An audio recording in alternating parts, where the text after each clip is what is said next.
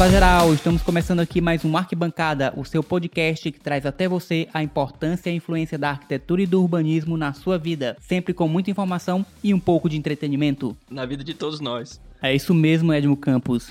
E aí, você está Putin? Dois anos de Covid e uma guerra. Meu querido, eu acho que o mundo tá Putin. Pois é, agora temos uma guerra entre o maior país da Europa e o segundo maior país da Europa, sendo que um deles é a maior potência nuclear do mundo e que tá bagunçando o velho continente inteiro. É, e que afeta todo mundo, né, cara? É, isso é bem verdade. E hoje, 8 de março, se você está ouvindo no dia da publicação desse episódio, é o Dia Internacional da Mulher, que tem tudo a ver com a guerra na Ucrânia também, infelizmente, porque um certo deputado paulista, que acho que não tinha nada o que fazer, resolveu ir pra Ucrânia, passar vergonha internacionalmente, fazendo comentários machistas e misóginos chegar nos ouvidos de todo o mundo, e isso numa zona de guerra que já tem quase 2 milhões de refugiados. Então vou te dizer, ó, o cidadão teve um time Tá louco.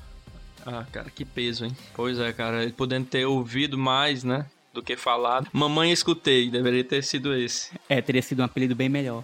Mas eu vou te contar, esses nossos representantes aí, se superando, viu? Passando vergonha dia após dia, viu? Infelizmente. É, e enquanto isso, a gente espera o dia em que não vamos mais ficar bestas com notícias assim. Cara, parece piada, né? É, de muito mau gosto. E se você quer se informar sobre a guerra na Ucrânia, mas não quer ficar sobrecarregado com notícias diárias e também gosta de podcast, É principalmente do nosso. eu recomendo que você ouça o Xadrez Verbal, um podcast que já tá aí há seis anos falando de política internacional e que já cantou a pedra dessa guerra na Ucrânia já tem algum tempo. E a gente vai deixar um link do Xadrez Verbal aqui na descrição do episódio. Cara, eu vou aproveitar a dica e vou ouvir, viu? Não conhecia. Vale muito a pena. E se você ainda não se inscreveu no Arquibancada via Spotify, vai lá, aperta o botão de seguir, aperta o sininho para receber notificação de novos episódios, porque é grátis. E também avalie o Arquibancada com 5 estrelas para que o programa chegue a mais pessoas via Spotify. Valeu! E acompanhe a gente nas outras plataformas também: Deezer, Google Podcast, Apple, Amazon Music, no YouTube também e no Podbean. É isso aí, pessoal. Bom, sem mais recados, vamos falar de coisa leve, vamos falar do episódio de hoje.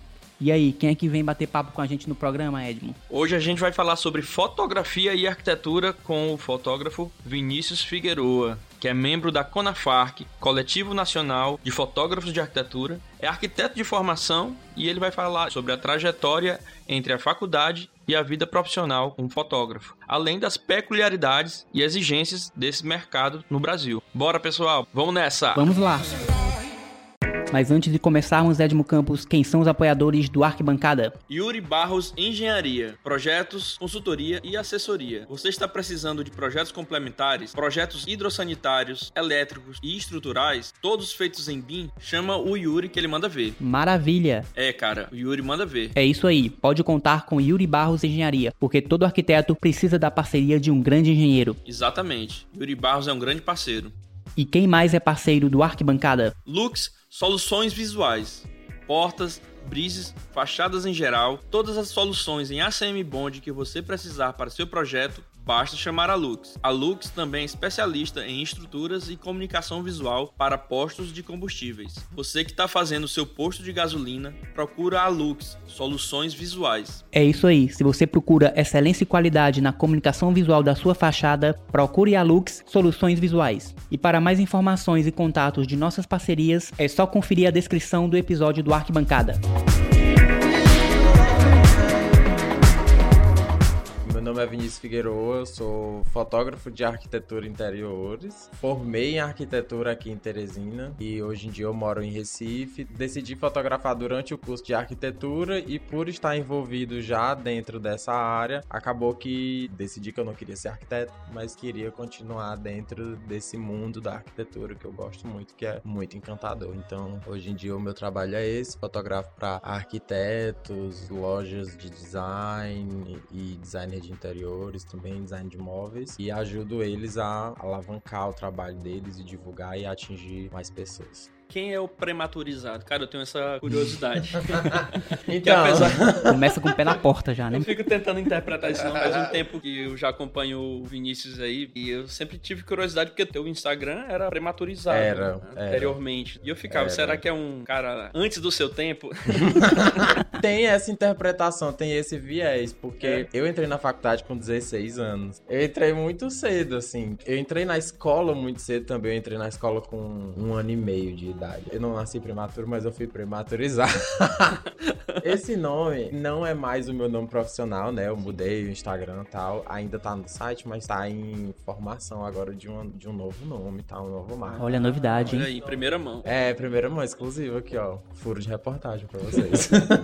Mas o site ainda existe, esse nome me acompanhou durante muito tempo. Foi um nome que eu criei na época que eu usava o Tumblr. Era uma rede de blogs, né? Sim, sim. E aí eu tenho um blog lá de fotografia que eu reúno referências de coisas que eu gosto. E existe essa tendência de fazer essa brincadeira com substantivos e transformar em verbos conjugados, sabe? tipo, um- prematuro e aí virou prematurizado, entendeu? Ah, era uma característica dos perfis de lá do Tumblr. É, e aí eu queria ter um nome nesse estilo e criei esse nome. Eventualmente criei o meu Instagram de fotografia, que era fotografia amadora, inicialmente, e coloquei esse nome lá muito despretensiosamente e foi ficando, foi ficando, Instagram foi crescendo, fui explorando outras áreas de fotografia, fiz evento, fiz retrato, fiz culinária, fiz de tudo um pouco, e aí resolvi há uns dois anos nichar na arquitetura mesmo, definitivamente. Então o nome prematurizado foi ficando e você não sentiu vontade de trocar em nenhum momento? A questão do prematurizado é porque esse nome ele não foi pensado pra ser uma empresa de fotografia. Sim. Foi uma coisa que foi ficando, assim. Foi um blog de um adolescente de 16 anos que criou pra ter um nome na rede social. E aí depois, quando eu vi, eu tava com a empresa com esse nome, entendeu? Tinha CNPJ, o nome fantasia era prematurizado. E aí esse nome ficou e depois eu comecei a receber feedbacks, tipo, as pessoas não entendiam, eu quero que era esse nome. não trazia uma sensação boa quando as pessoas viam. É sério. Sim, é, a galera falava. Tipo, muitos amigos meus gostam desse Eu, nome. eu acho muito da hora, cara. É bem legal, É, cara. então. Eu acho, inclusive, fui na mosca, né? Pô, eu achei o máximo, é um nome forte, instigante e que causa impacto. É, sim, cara, bem É, impactante. mas aí uma coisa que me falavam muitos meus amigos fotógrafos que já são mais experientes, falavam, olha, você tem que trabalhar seu nome, como é que vão chamar, vai te chamar como prematurizado? Eu falei, gente, mas prematurizado é o nome da empresa, não é o meu nome. Ah, mas a gente não entende isso, a gente vê prematurizado, achou que é teu nome, teu apelido, É lá. porque também em fotografia, quando você quer demonstrar que a coisa é bem autoral, que tem um lance artístico, é bem mais comum você realmente associar o nome de uma pessoa ao nome do fotógrafo, né? É, eu tenho um pouco de travamento de usar o meu nome como nome da empresa.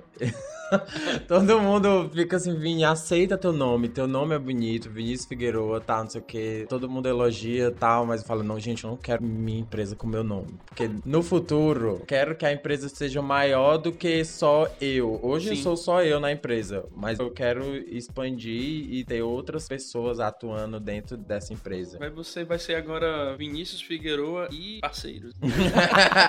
Não, Deus me livre, eu acho. Com todo respeito a todos os escritórios que tem esse nome, pra mim, eu acho muito brega, eu não gosto.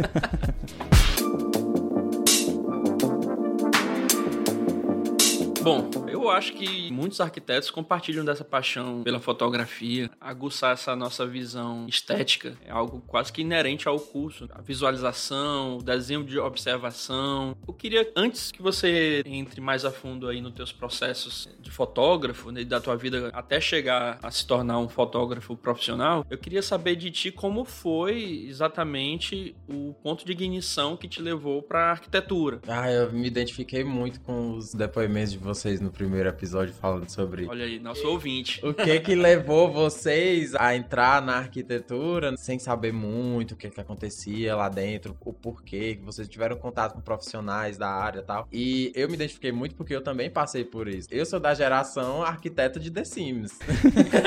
que é muito clichê, mas eu fui arquiteto de The Sims. Foi o meu primeiro contato com, com algo Algo construtivo, né? com qualquer coisa que remetesse à arquitetura, que era um planejamento de um ambiente, de visão, é, designers, layout. Essa geração é muito ligada aos games, né? É, então, e nossa, eles abrem portas, assim. Hoje Verdade. em dia você tem uma gama de produtos que conseguem trabalhar esses músculos criativos hoje de forma que antigamente não tinha, né? É verdade. Então, eu sendo arquiteto de The Sims, eu gostei muito dessa coisa criativa e de pensar os ambientes, mas eu não imaginava que aquilo ia ser minha profissão. Nunca, nunca. Ah, Arquiteto, né?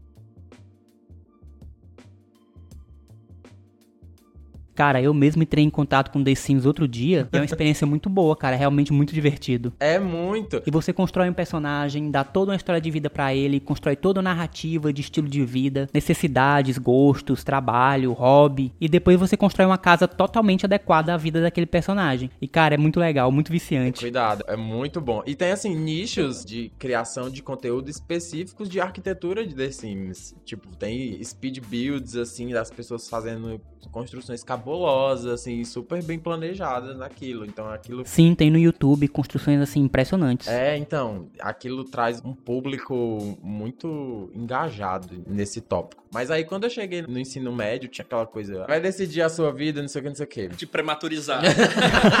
a pessoa com 15 anos fala, e aí, o que é que tu vai fazer da tua vida pra sempre? O que é que você vai fazer? Daí eu sabia que eu não queria nada da saúde, porque não casa comigo. Direito eu também não vou querer, não tenho a menor afinidade com isso. E eu sabia que eu gostava da é, área criativa e eu não conhecia o curso de arquitetura. Não tinha noção. O primeiro vestibular que eu prestei foi pra engenharia e não tem nada a ver com nada, assim, criativo. Assim, pouco criativo, mas nem tanto.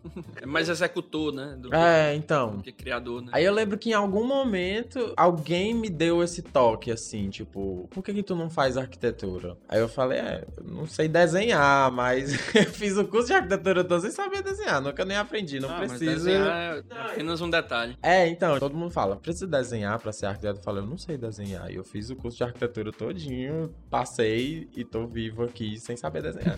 tá vivo, né? Conseguiu tô vivo, sobreviver. consegui sobreviver sem saber desenhar. Mas aí alguém me deu esse toque e eu fui pesquisar sobre o curso de arquitetura e eu lembro que eu fiz uma visita à Nova FAP uma época e eles mostraram as instalações. Antes, antes do. Antes do curso. Eles mostraram Legal. as instalações deles. Uma coisa que ficou muito marcada na minha mente foi a sala de pranchetas. Que eu via as pranchetas lá e a pessoa que tava fazendo a tour lá falou: olha, aqui é a área das pranchetas de arquitetura, onde vocês vão aprender a desenhar, fazer os projetos. E aí eu me lembrei, eu falei, nossa, pensar espaços, assim, era uma coisa que eu gostava muito quando eu era criança, que eu jogava, eu lembrei dessa época da minha vida e falei, ah, acho que pode ser divertido, assim, fazer esse curso. É um curso que tem disciplinas muito específicas delas, que são coisas que a gente não estudava na escola, né? Tipo, uhum. desenho técnico. Nossa, eu fiquei apaixonado por desenho técnico. Fiquei muito encantado com aquilo. Meu segundo vestibular foi para arquitetura. Passei, entrei lá e gostei gostei.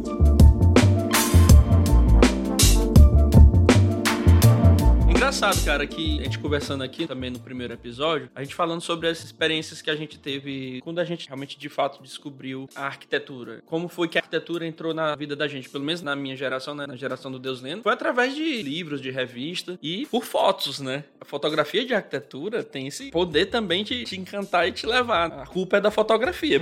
Se você for olhar por esse lado, e me sugou pra arquitetura foi a fotografia. É, e fotografia de arquitetura traz sempre uns ângulos, umas cores e uns volumes que a gente gente nem acredita que aquela obra arquitetônica pode ter. E é uma maneira de conhecer o trabalho de outros arquitetos também. É, eu sempre falo assim, eu postei até outro dia na minha rede social, eu perguntei para os arquitetos: "Você leva os seus clientes na casa das pessoas que você fez o projeto para mostrar para elas? Ou você tira uma foto e mostra depois?" Porque não tem como você vivenciar toda a arquitetura que existe aí pessoalmente. Então você precisa da fotografia para trazer aquela arquitetura para você. E não qualquer imagem, assim, tipo, uma imagem bem construída. Sim. Uma imagem que vai te mostrar o que você precisa enxergar para entender aquele projeto. Então, eu assinei arquitetura e construção durante Nossa, um tempo. Nossa, também, cara. Tinha uma outra revista muito boa que também que gostava muito, que era super interessante. Me levou também pro lado tecnológico, digamos assim, né? Um bom canal, assim, de ligação com a arquitetura foi exatamente a arquitetura e construção. Revista Nossa. muito boa. Muitas vezes era a única maneira de a gente conseguir conhecer ícones arquitetônicos e construções que fizeram parte da história da humanidade cidade sem poder sair de casa. É, e você vê aquelas imagens de espaços que você nunca teria acesso. Perfeito. Hoje em dia é uma coisa que eu sou muito grato, assim, pela minha profissão, é de me levar a lugares que eu nunca teria acesso de outra maneira, porque são casas de pessoas, são lugares privados e que eu consigo entrar porque eu vou fotografar. Então a fotografia, ela também tem essa questão de te levar para um lugar que você não teria como ir de outra maneira. Então você tem que ter uma imagem daquele lugar, ao mesmo tempo que ela seja cativante, ela seja funcional funcional, porque você tem que ver o que, que aquela pessoa que pensou aquele espaço conseguiu atingir com a execução. É a beleza, porque uma coisa é você ver render, uma coisa é você entrar num perfil e ver 3D daquilo que a pessoa pensou, porque a pessoa fez aquilo ali, ela tem total controle sobre o resultado final de um 3D. Agora, quando você vê. É um ambiente controlado. Né? É, então, agora quando você Virtual. vê o projeto finalizado, que você vê o que a pessoa conquistou com aquilo ali, é outra sensação. Isso que eu ia perguntar para ti, tu chegou a trabalhar, estagiar, Sim. trabalhar em projetos de arquitetura, chegou a trabalhar com renderizações, algo do tipo? Sim. Porque tem esse link, né? Às vezes o fotógrafo de arquitetura é levado para esse ramo através da paixão deles por renderização, por desenho de observação, enfim. É, você chegou a trabalhar com projetos de arquitetura, com renderizações? Trabalhei durante o curso,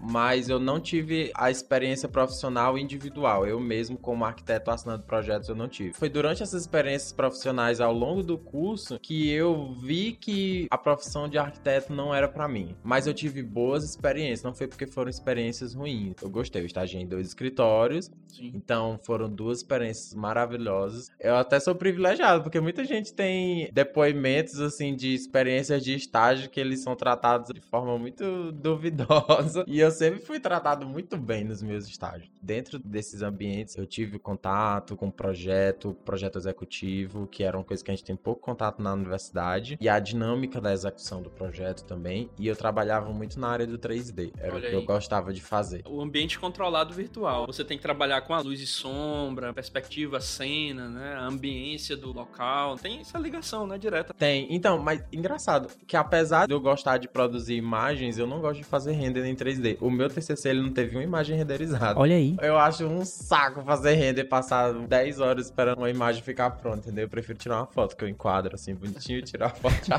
pronto, edito depois. Mas foi muito boa a experiência, eu gostei. Trabalhei essa minha visão arquitetônica ao longo dessas experiências. É porque você aprende estágio. muito pelo olhar, né, cara? Pela observação. Não, e assim, eu tendo essa visão de arquiteto, eu consigo até ter uma visão de quando eu vou fotografar um lugar do que o meu cliente gostaria que fosse representado na imagem, entendeu? O que é que ele vai valorizar mais, por exemplo. Um detalhe que às vezes pode passar despercebido para outro fotógrafo que não seja da área. Aí a gente consegue ter essa percepção maior porque a gente já tá dentro da área e tal.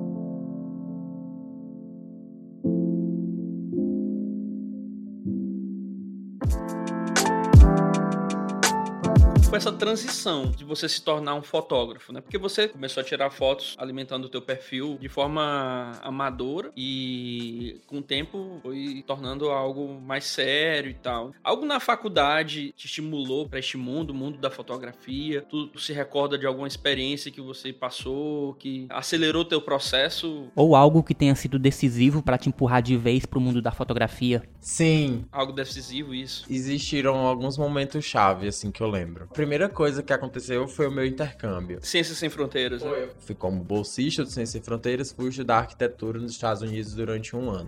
Foi uma experiência incrível. Tive uma outra visão, assim, da arquitetura, porque a visão da arquitetura que eu tinha aqui na minha faculdade do Brasil era uma visão muito técnica. Então envolvia muito legislação, envolvia muito as normas técnicas da ABNT, muito as necessidades do cliente ou as exigências assim do professor, tal. Tipo, existiam muitos atores limitantes e ele estava moldando você para aquele mercado da vida real que não é nada igual à vida real, mas ele estava tentando simular isso de alguma forma. The Sims. É, para você respeitar a legislação, para você não sei o que tal. E aí quando eu cheguei na arquitetura arquitetura lá nos Estados Unidos, eu entrei numa faculdade que ela tinha um viés muito artístico. Então era então, tipo... Lance, desculpa. Então teu lance autoral, teu eu artístico tava pulsando, então. Na verdade, eu não tinha muito encontrado o meu eu artístico da arquitetura. Já gostava de fotografar, fotografava só com o meu celular, fazia algumas imagens e editava e, e postava no Instagram, no Tumblr, usava o Visco para editar, nada mais do que isso. Gostava de fazer imagens bonitas. E as pessoas elogiando acompanhando. Nem tanto naquela época. Eu acho que eu tinha 40 seguidores no Instagram naquela não, época. Você não tava fazendo pra isso, né? Não tava é, fazendo É, não, não tava. Era uma coisa assim, ah, vi uma coisa bonita, eu vou tirar uma foto com o meu celular, pronto. Pegava cybershot, assim, da minha mãe, sabe? Fazia umas fotos Nossa, aleatórias. cybershot eu tive uma.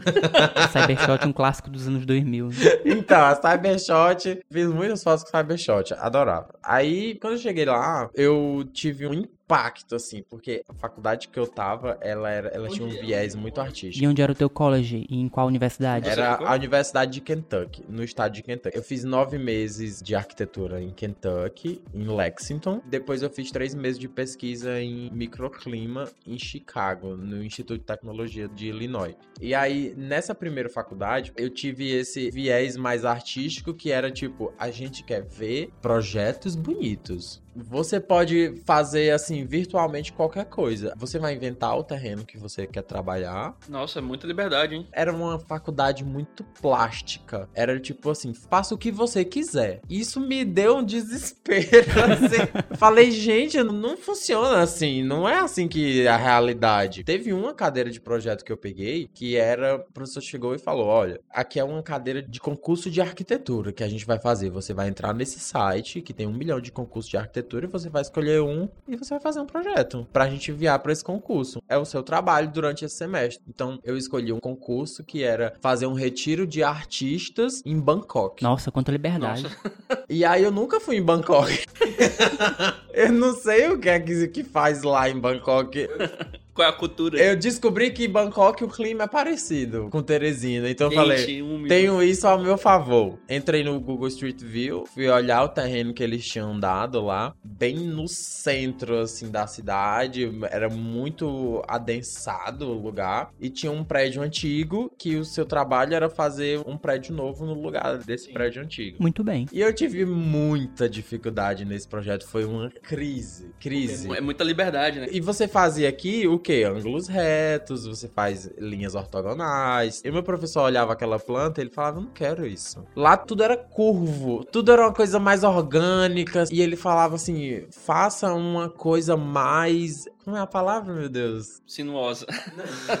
Mind blowing. Instigante, uma coisa mais provocativa. Sim. Faça uma coisa mais provocativa. Falei, professor, eu não sei fazer isso, porque se eu fizer uma forma mais provocativa, eu não tenho certeza se ela vai ficar em pé. Porque a gente tem essa preocupação. Isso é por conta também da tua experiência aqui. Exatamente. A gente aqui, na minha faculdade no Brasil, eu fazia uma parede, aí o professor falava, isso aí não vai ficar em pé, não. Pode fazer de outro jeito, isso aí tá muito caro. Faz de outro jeito. E aí o professor falou assim: olha, se na sua cabeça fica em pé. Se no metaverso fica em pé. se no 3D fica em pé. Vai ficar em pé. Bom, aí no 3D as coisas já começam a ficar melhores, né?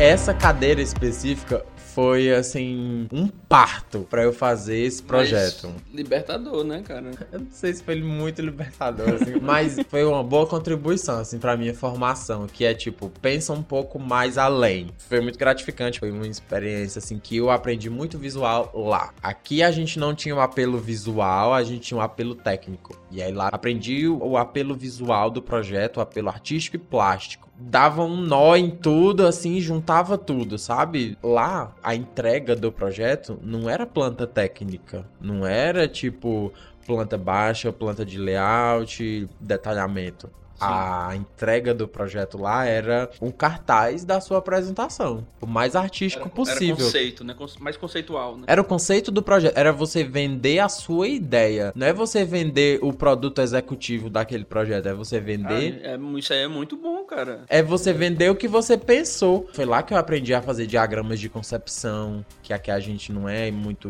influenciado a fazer. Uhum. Exatamente. Aprendi as ferramentas de criar essas imagens. Então foi onde eu aprendi Illustrator Illustrator, Photoshop, InDesign. A gente fazia cartazes de 3 metros de altura, com todas as imagens do projeto. A minha apresentação final dessa cadeira de projeto foram cinco cartazes de 3 metros de altura por 60 centímetros. Cinco, assim. Nossa com todas as imagens. Você encontrou o processo de criação, desenvolvimento e apresentação completamente diferentes, né? Absolutamente diferente. E também com um processo de aprendizagem que parece muito imersivo, né? Que te extrai todas as capacidades criativas durante todo aquele período que você está fazendo aquela cadeira. É, é um projeto só, né? Durante todo o semestre, como é aqui. Mas lá você está muito mais focado em trazer a ideia para o papel. Não desenhar a planta e mostrar como vai executar. Porque antes de executar, você tem que entender o que você está propondo. Era mais isso. É, É interessante. Eu cheguei lá e tive essas experiências assim muito doidas. Eu tive uma disciplina lá que eu dentro da matéria eu demorei meio semestre pra entender o que tava acontecendo nela. E foi a melhor matéria que eu paguei lá de todas. E me ensinou muito sobre a forma de fazer arquitetura na vida real. Me ensinou a ler arquitetura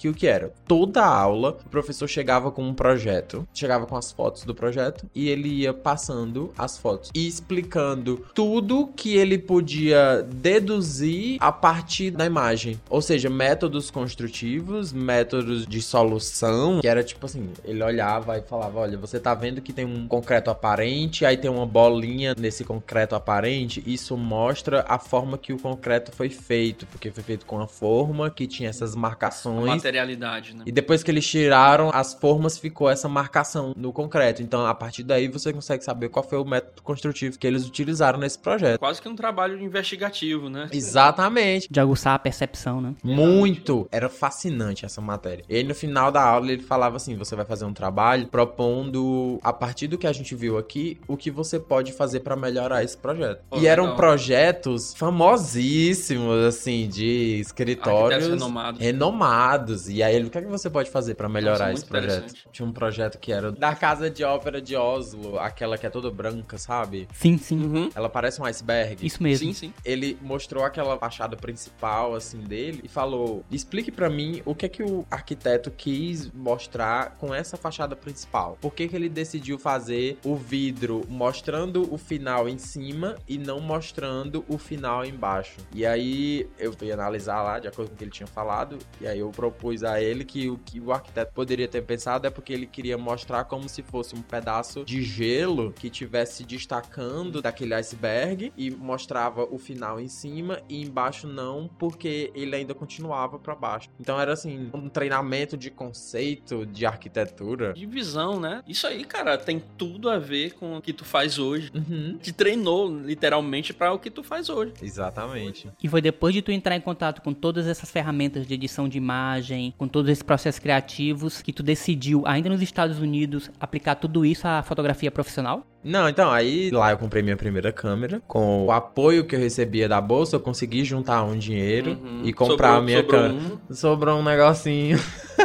Pô, legal. E aí eu comprei a câmera profissional, porque eu falei, a arquitetura ainda era meu plano inicial quando eu tava lá. Sim, ainda não tinha saído dos teus planos. Não, era meu plano inicial. O que falei, te levou até lá. né? Exatamente. Ainda era meu plano ser arquiteto. E eu e falei. é, cara, você é. É, então, no, no papel eu sou arquiteto. Inclusive foi por isso que eu decidi terminar o curso. Eu falei, eu vou continuar, porque sei lá, vai que preciso do meu diploma. E nunca pensei em desistir do curso. Mesmo quando eu comecei a trabalhar como fotógrafo dentro do curso de arquitetura ainda, não passou pela minha cabeça em nenhum momento. Gosto do curso de arquitetura, me diverti horrores, aprendi horrores, influencia muito a minha fotografia até hoje. Foi o que injetou, assim, a- o artista na minha Impulso, né? veia, Impulso sabe? criativo. Foi. Lá que eu entrei em contato com pessoas da criatividade que eu não teria entrado em contato em outro curso, por exemplo. E aprendi processo criativo, as teorias de criação. Não era meu plano ser fotógrafo. E aí eu comprei a câmera e falei assim: ah, vou ter pra fazer uns freelas. Fotografia em geral. É, qualquer coisa. Na época eu era muito engajado com retrato. Eu gostava de fotografar pessoas, eu gostava de fotografar meus É um amigos. outro estilo totalmente diferente. Totalmente diferente, não pensava em fotografar arquitetura, inclusive nem sabia que isso era um nicho. Engraçado,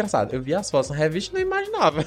Quem foi que tirou essas fotos? Era uma coisa que não passava na minha cabeça. Quem que fez essa foto? Nunca me perguntei. Pra mim era qualquer pessoa aleatória. Maravilhoso.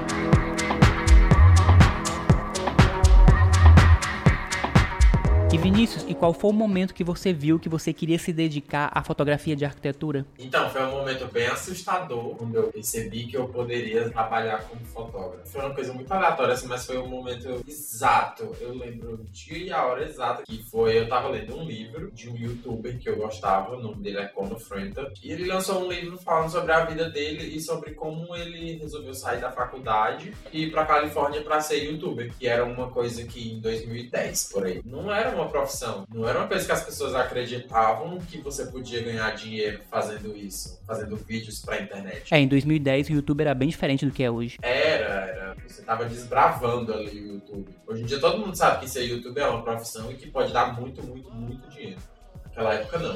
Então ele tava contando sobre como foi essa decisão dele de falar, cara, eu vou sair da faculdade e e vou mudar para Califórnia para ser YouTube para fazer disso meu sustento. E o depoimento dele me tocou muito, porque era tipo, eu acreditei na minha ideia e no meu potencial e no que eu realmente queria fazer e no que realmente eu era apaixonado por fazer e fui atrás disso. Não vale a pena você passar a sua vida sem fazer o que você gosta. Foi esse depoimento dele que fez eu parar e pensar. Falei, cara, eu gosto muito de fotografar e eu gosto talvez mais de fotografar do que fazer arquitetura que era toda aquela questão do processo da arquitetura, eu não gostava tanto do processo da arquitetura completo como eu gostava do processo da fotografia. Por exemplo, eu gosto de conceber o projeto de arquitetura, e gosto de ver o projeto finalizado. Mais do conceito, né? É, eu não gosto muito da parte de executar de chegar e ir lá na obra e fazer um negócio. Quem quiser que cuide dessa parte. eu falei, gente, se eu fosse arquiteto, você vai me botar numa sala e aí eu vou fazer a concepção do projeto e outra pessoa executa pra mim.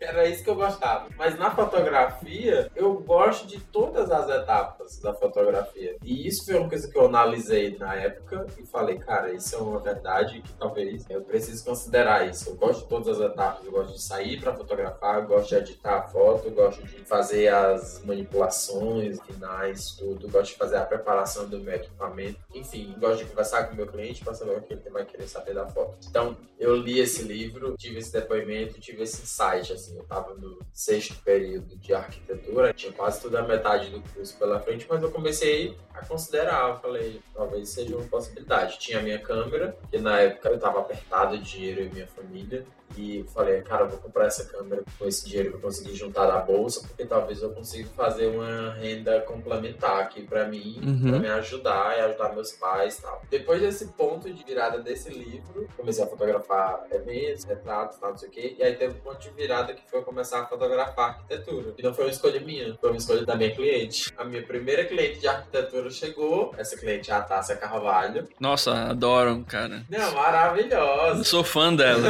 ela sabe, eu já falei pra ela, ah, adoro a arquitetura dela. Maravilhosa. Ela chegou e falou: Vini, teus amigos te indicaram pra mim que tu é um bom fotógrafo. Tem esse olhar do arquiteto, tu, né? É, quero que tu fotografe um projeto meu. Aí eu falei: tá bom vou lá. E fui lá e fiz essas fotos do escritório dela. Eu lembro que uma vez eu passei na frente do escritório e falei, nossa, achei tão agradável. E quando ela falou comigo, eu descobri que ela era a arquiteta daquele escritório, eu fiquei super feliz. Vai muito do que tu falou, né? A arquitetura te leva para lugares que de repente gostaria de conhecer e, não é, teria oportunidade. Né? Pronto, aí ela pediu, fui lá, fotografei e ela gostou. Teve dois anos aí dessa atuação híbrida entre fotografia de arquitetura, fotografia de evento, retrato, you. Culinária, fotografei para Uber Eats, fotografei para Rap. Nossa! Fiz muita coisa assim nesse meio tempo, sabe? Fiz minha fotografia artística, teve uma época que eu lancei uma linha de fine art. Olhando pelo lado autoral, como é que você considera assim teu estilo? Mais minimalista? Eu gosto muito de fotografar a natureza. É engraçado porque por ser da arquitetura a gente gosta muito mais de formas geométricas, eu acho, mas para fotografar eu gosto muito de natureza. A minha primeira coleção era vegetabilia,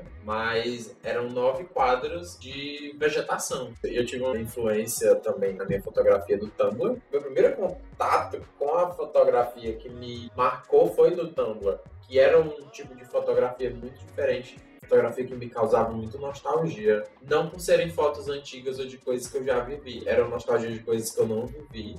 Imagens com cores muito bonitas. E elas me marcaram porque eu não sabia como aquelas imagens eram feitas. Eu fiquei curioso. E eram imagens de momentos cotidianos. Era tipo, a gente bebendo aqui, por exemplo. Sim, uma cena, né? Literalmente uma cena uma do cotidiano. Cena muito cotidiana. Ou então amigos tendo uma risada, sabe? Eu gosto muito desse estilo também, cara. Exatamente. E eram fotos assim, muito pouco comerciais. Eram fotos que não eram tão nítidas, mais escurecidas, com muito granulado, às vezes eram tremidas. Eram fotos muito espontâneas. Isso mexia muito comigo. E durante o meu primeiro período assim, na fotografia, eu tentei emular essa sensação na minha foto. Então as minhas primeiras fotos de arquitetura são muito escuras, tem mais granulado, tem muito filtro para mudar a cor. Depois que eu fui afinando assim esse estilo para chegar na arquitetura comercial hoje. É um tipo de fotografia que expressa um momento muito vívido, né? Muito verdadeiro. Exatamente. Tipo, é É uma foto que eu olho. Essência, né, cara? Tenho muitas fotos dessas tiradas de celular, assim, que me trazem. Também gosto muito. É, então. Olhava para as fotos e ficava pensando. Você imagina. Viajando, viajando. Então, esse foi meu primeiro contato com a fotografia. Foi.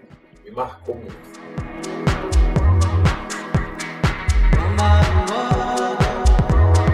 E Vinícius, e o teu trabalho na prática reflete essa pessoa meticulosa, organizada e ao mesmo tempo bem prática que você é também? Aí diga-se de passagem, o Vinícius realmente ele é um cara bem organizado no profissionalismo dele. A minha bio em algumas redes sociais é gosto de macarrão e sou organizado. Eu gosto muito e pontual, de... né?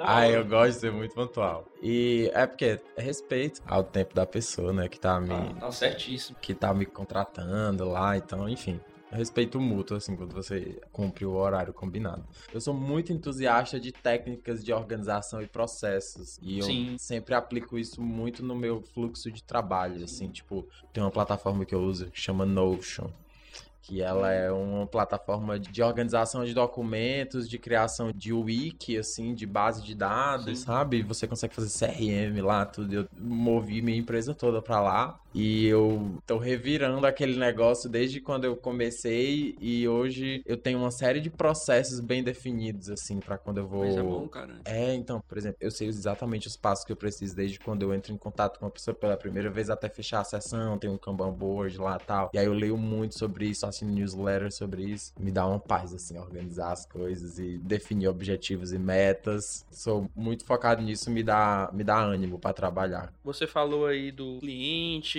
teu processo de expressão na fotografia e queria entender como é que você pensa essa questão, porque são várias vontades, digamos assim, na hora que você vai fazer um trabalho como esse. Tem a sua visão artística, como Vinícius Figueroa, prematurizado.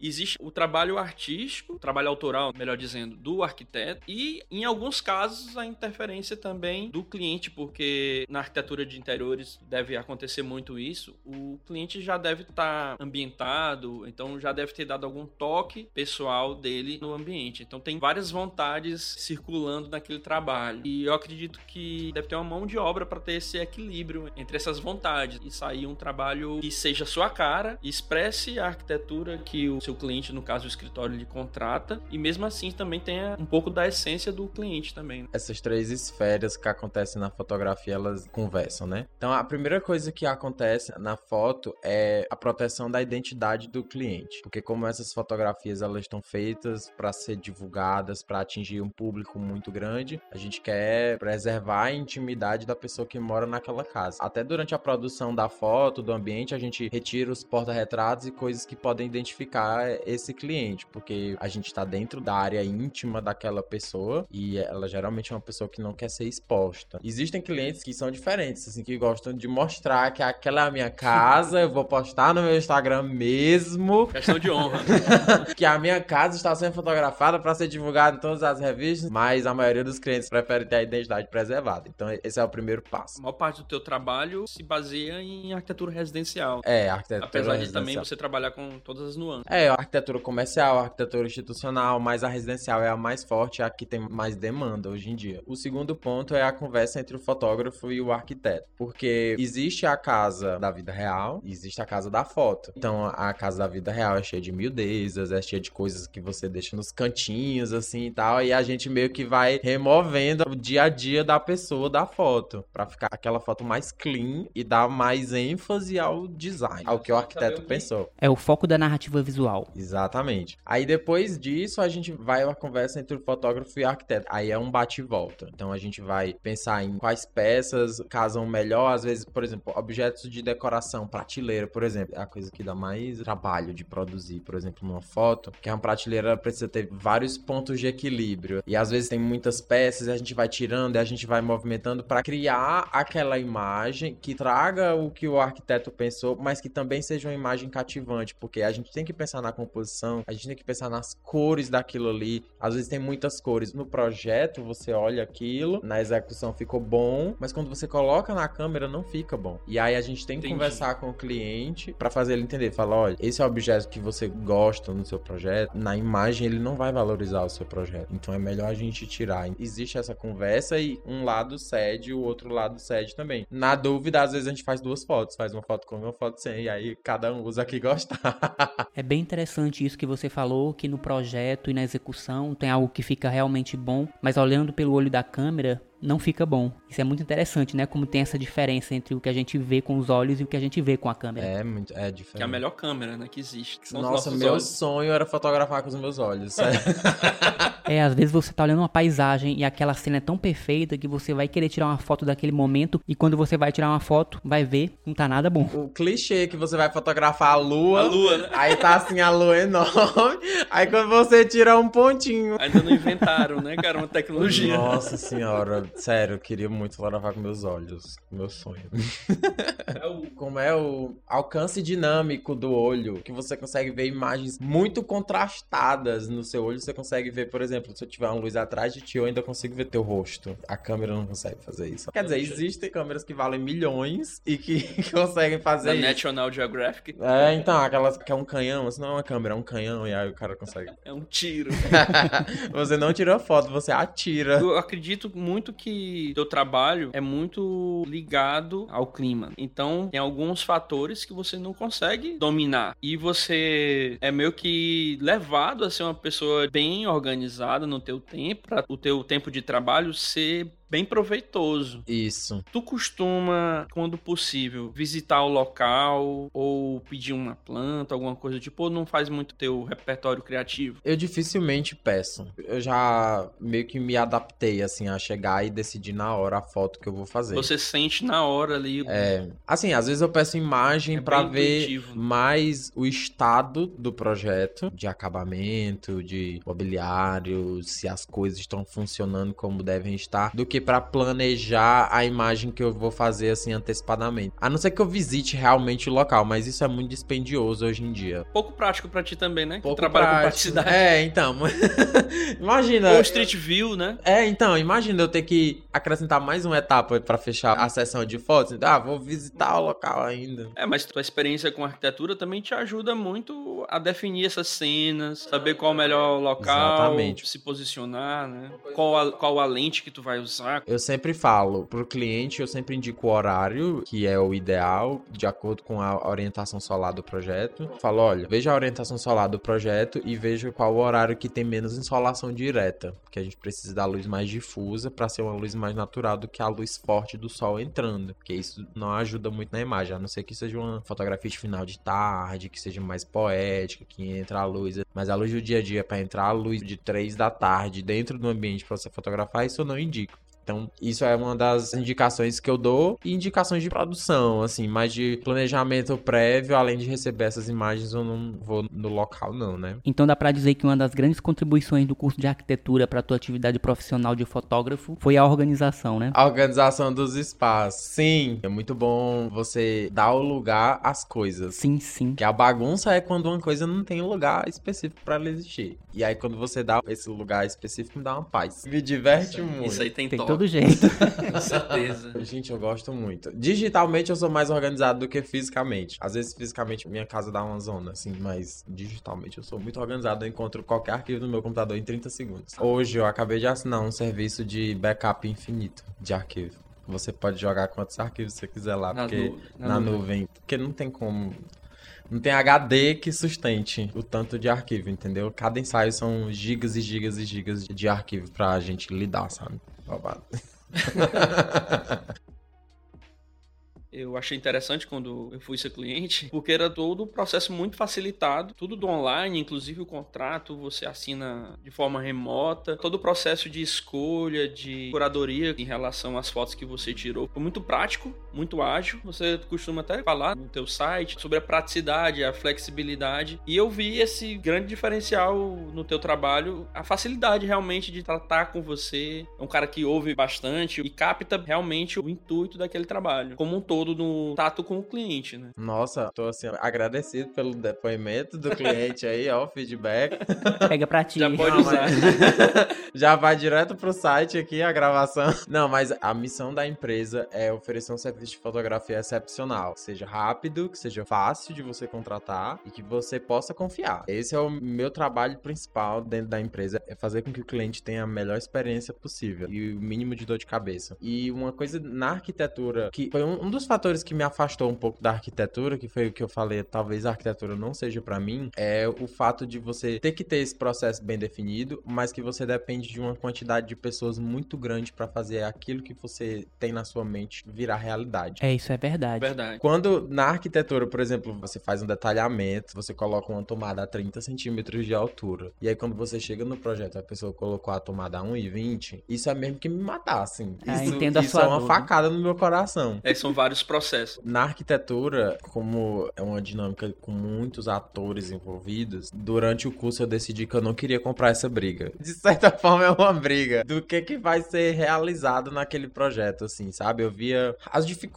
do dia a dia de um arquiteto de fazer aquele projeto seu É, são muitas. o que ele pensou e o que ele imaginou e o que às vezes ele sabe que é o melhor pra pessoa. Às vezes a pessoa quer uma coisa que você tem certeza que aquilo não é bom pra ela, mas ela não consegue enxergar. Enfim, muitas influências envolvidas, tem a família, tem a sociedade, tem o psicológico da pessoa, N coisas. E você precisa ir nesse bate e volta assim pra você conseguir dar o que é melhor pra ela e o que é bom pra você também, pra sua profissão, pro seu nome e tal, Pra você conseguir explorar aquele projeto na posteridade. Depois que ele fica pronto, você consegue monetizar ele pra trazer mais clientes pra você. Ver, olha, eu conquistei isso com esse cliente, posso conquistar com você também. É meio que isso, você explorar o projeto pronto, você fotografar, né? Exatamente. Que é um peso grande, cara. Então, e aí eu não quis comprar essa briga. Eu falei, isso aí não é pra mim. Hoje em dia eu trabalho só, mas assim, mesmo quando no futuro eu estiver trabalhando com uma equipe, ainda vai ser só eu e a câmera no momento da foto. Então eu que vou fotografar O teu olhar, né? e eu vou ter esse controle sobre o resultado final, um controle maior do que eu teria sendo arquiteto.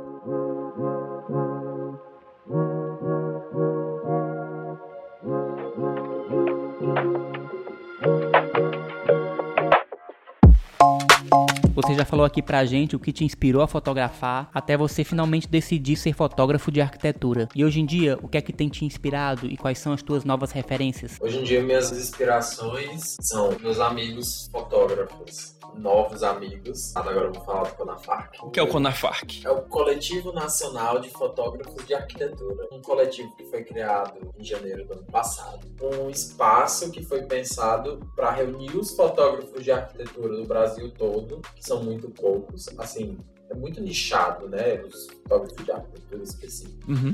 A gente criou esse coletivo com o intuito inicial de lutar pelo respeito dos nossos direitos autorais, sabe? Nossas fotos eram muito utilizadas indevidamente, sem a nossa autorização, para vender produtos e serviços de outras pessoas. Lucravam com as nossas imagens, sem a gente ser remunerado por isso, sem a gente ser consultado se a imagem poderia ser utilizada ou não. E eu faço parte desse coletivo, sou um dos administradores, junto com mais Importante, cara. é histórico, é um coletivo histórico. A gente está com quase 300 membros agora. Dentro desse coletivo, a gente entrou com esse intuito de lutar pelos nossos direitos autorais, mas hoje o Conafarc virou um espaço de aprendizado e troca. Colaboração, assim, né? Maravilhoso. Eu conheci os fotógrafos de arquitetura mais famosos do Brasil inteiro. Tenho eles no meu WhatsApp, converso com eles todo dia.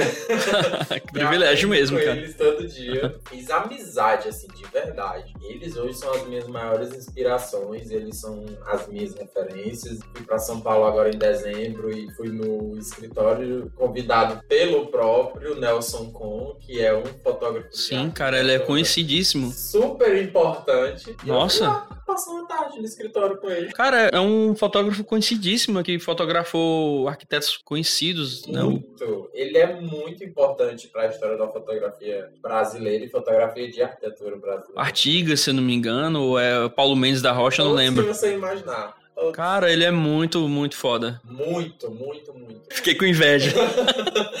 e eu conheci ele através do Conafarc. Assim, tive contato com ele através do Conafarc. E não só ele, todos os outros profissionais, né? A gente criou isso, a gente tem um grupo no WhatsApp com quase mais de 200 pessoas num grupo só.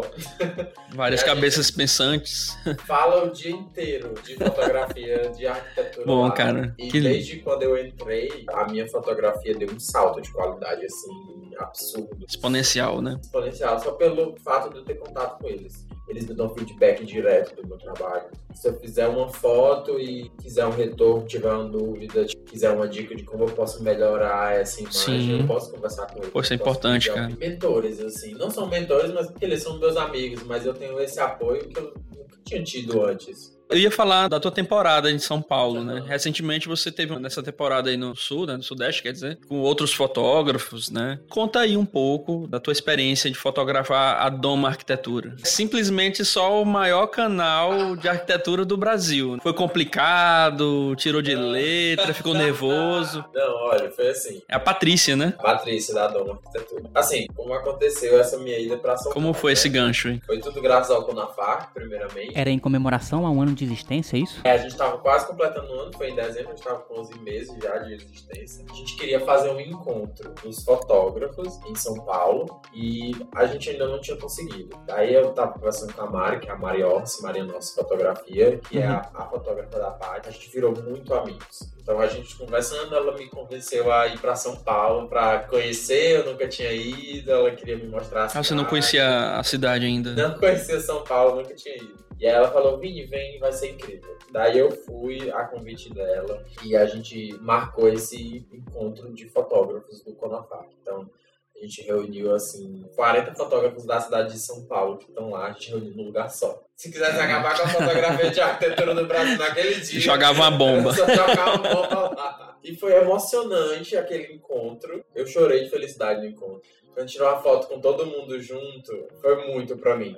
Ah, eu não consegui, eu chorei. Transbordou. lá no dia, foi. Porque eu sou muito apaixonado pelo Conafá. Eu me dedico muito a, a, fazer o coletivo crescer, eu com todos os administradores. Me dá muita satisfação poder contribuir para isso, porque eu sei que é um benefício que não é só para mim. Sim. É para todo mundo. Tipo, em um ano, a gente conseguiu fazer uma mudança de pensamento e de posicionamento de mercado que é muito difícil de fazer. Vamos fazer as pessoas respeitarem e valorizarem o nosso Sim. trabalho. Também vamos aprender juntos, vamos vamos colaborar, vamos colaborar, tá? Vamos compartilhar informações, vamos crescer juntos, todo mundo melhorar junto, sabe? A gente troca muito. Mas quando eu vi que eu tinha a oportunidade de contribuir para uma coisa tão significativa, eu caí de cabeça. Pertencimento, né, cara? E foi muito importante para mim ter esse contato com os fotógrafos de arquitetura, não só fotógrafos, mas fotógrafos de arquitetura, porque eu pude ter uma visão de que o trabalho que eu fazia podia me dar uma vida confortável e digna, uhum. bem sucedida, sabe? Eu não tinha essas referências de um fotógrafo de arquitetura bem sucedido que tem sucesso. A partir do Conafar eu comecei a ter contato com essas pessoas. Então, fiz amizade com vários fotógrafos. E a Mari, a Mariana Ossi, foi um... Uma ponte aí, no caso. Uma das, das pessoas com que eu fiz mais amizade, que eu mais conectei. A gente teve um encontro de almas, assim. A gente virou muito, muito amigo e a gente queria se conhecer. E aí ela falou assim: Vini, vem pra São Paulo, a gente precisa se conhecer, a gente precisa sair e tal, sair pra fotografar tal, e se divertir. E aí eu comprei a minha passagem pra São Paulo num Zoom com ela. Eu tava online com ela, falou, Vini, compra a passagem agora. e aí eu fui comprei a passagem, ela tem os prints no momento que eu comprei a passagem. Eu, louquíssimo assim da cabeça ela não tem noção do impacto que ela tem na minha vida. Eu falo pra ela, Mari, tu não tem noção do que tu tá fazendo na minha vida. Ela fala, ah, não tô fazendo nada. Eu falei, como assim tu tá fazendo tudo? Porque ela abriu um espaço pra mim não que outras pessoas não deram para mim, mas que outras pessoas não tiveram esse espaço quando estavam no sim, começo sim, da carreira. Sim. Então ela me levou para as sessões de fotos dela. Ela nunca leva ninguém. Foi um convite muito especial. Ela falou: Vini, vai comigo, vai fotografar comigo, vai ver esses projetos. E dentro desses momentos eu pude ter esse encontro com a Paty. Foram dois momentos, dois dias diferentes um uhum. dia eu acompanhei a Mari fazendo as fotos da Paty no projeto de reforma da casa dela, da casa Mari. E no segundo dia eu tive a oportunidade de fazer a filmagem dos bastidores da Mari fotografando a Paty num projeto dela que ela estava finalizando para entrar no canal no YouTube. Uhum. Então a Paty é maravilhosa, absolutamente simpática, absolutamente. Ela é aquilo mesmo que se. Ela é aquilo mesmo. Me tratou super bem. A gente se deu super bem. Então ela é Nossa, maravilhosa. o assim. Canal senti- dela no YouTube, cara, é quase 900 mil seguidores. Acho que já bateu um milhão. Não sei, enfim. Eu também não, eu não tenho certeza, mas eu acho que já bateu um milhão. Agora, uma coisa assim que ficou pra mim de ver a Mari e a Paty juntas produzindo conteúdo é porque a gente pensa. A Mari também é muito famosa em São Paulo, meu Deus do céu. E elas produzem muito conteúdo pra internet. E a gente vê essas pessoas produzindo conteúdo e, e acha que tem alguma mágica, alguma coisa muito específica que elas fazem ou que elas têm que a gente não tem pra conseguir fazer isso. E eu vendo elas no dia a dia, eu vendo a Mari, eu vendo a Paty produzindo conteúdo Ao vivo? hora, ao vivo, eu vi, eu falei, cara, é só trabalho duro mesmo, dedicação. Não tem nada. Oportunidades também, né? É, e saber pegar a oportunidade, Isso. entendeu? Por exemplo, a gente fez um passeio arquitetônico com o André Scarpa, fotógrafo e arquiteto também. Uhum. Então ele tem um passeio que ele faz um tour arquitetônico pelo bairro de Higienópolis, em São Paulo, mostrando os prédios e contando a, a história. Então a gente fez esse Pô, passeio legal, cara. muito, muito legal, muito rico. A gente entra nos prédios. Durante o passeio, eu consegui ver a diferença de uma pessoa que tem a cabeça de um produtor de conteúdo. Enquanto eu tava só prestando atenção no que ele tava falando e vivendo aquele passeio, Uhum. a Mari, além de estar prestando atenção e vivendo aquele passeio, ela está fazendo um registro de tudo. E depois ela fez uma narrativa no Instagram dela contando aquele passeio Contou a história através das fotos. contou a história através das fotos e dos vídeos que ela fez. E ela não fez, assim, nada de diferente ou nada de muito mágico. Ela só tirou o tempo, pensou no que ela ia registrar pra depois fazer o conteúdo É dela. presença, cara. Eu acho fantástico fotografia por isso. Você precisa estar presente no momento para você captar. Acho que boa parte dos arquitetos gostam muito também de, de fotografar, fazer os seus registros pessoais no seu celular. Ou de pelo menos gostar da arte da fotografia. É, somos admiradores da fotografia por isso, por conta dessa presença. Você precisa estar naquele momento presente. Hoje em dia a presença é algo tão raro. Ou a gente está no futuro, a gente está relembrando muito do passado,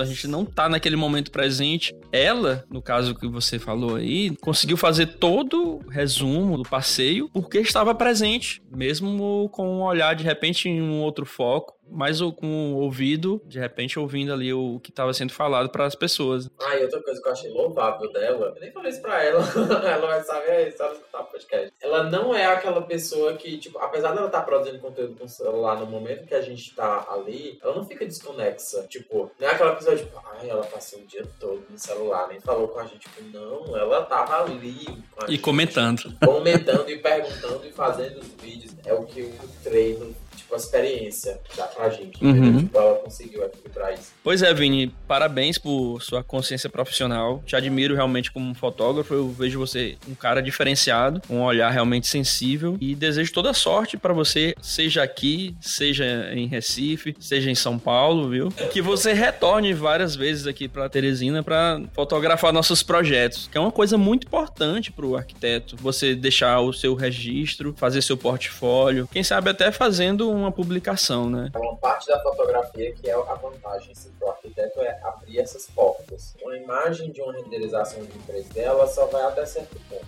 Exatamente. O projeto finalizado é o que vai carregar o nome do arquiteto assim, durante mais tempo, que vai impulsionar mais o seu trabalho assim, para outros públicos e para outros meios também, meios impressos, meios digitais, até canais no YouTube, e suas fotos seriam usadas como referência. As fotos do seu projeto. Vini, eu queria que tu dissesse teu endereço no Instagram, que eu acredito que seja um ótimo ponto para a pessoa conhecer teu trabalho. Vou deixar aqui teu espaço para Pra você fazer o seu jabá, para você fazer seu jabá, deixar aqui seu endereço nas redes sociais. Meu jabá é, no Instagram é arroba vini.figueiroa, Figueiroa.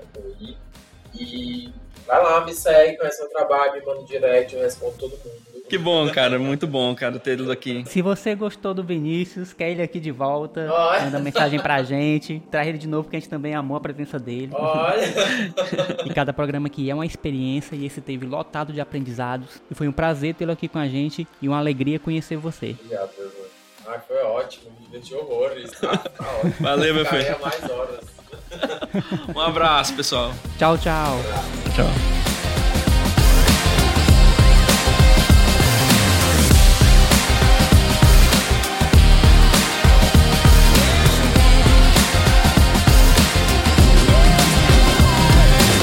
Episódio foi gravado nas dependências de Básico Escritório Compartilhado, espaço de criatividade e experiências.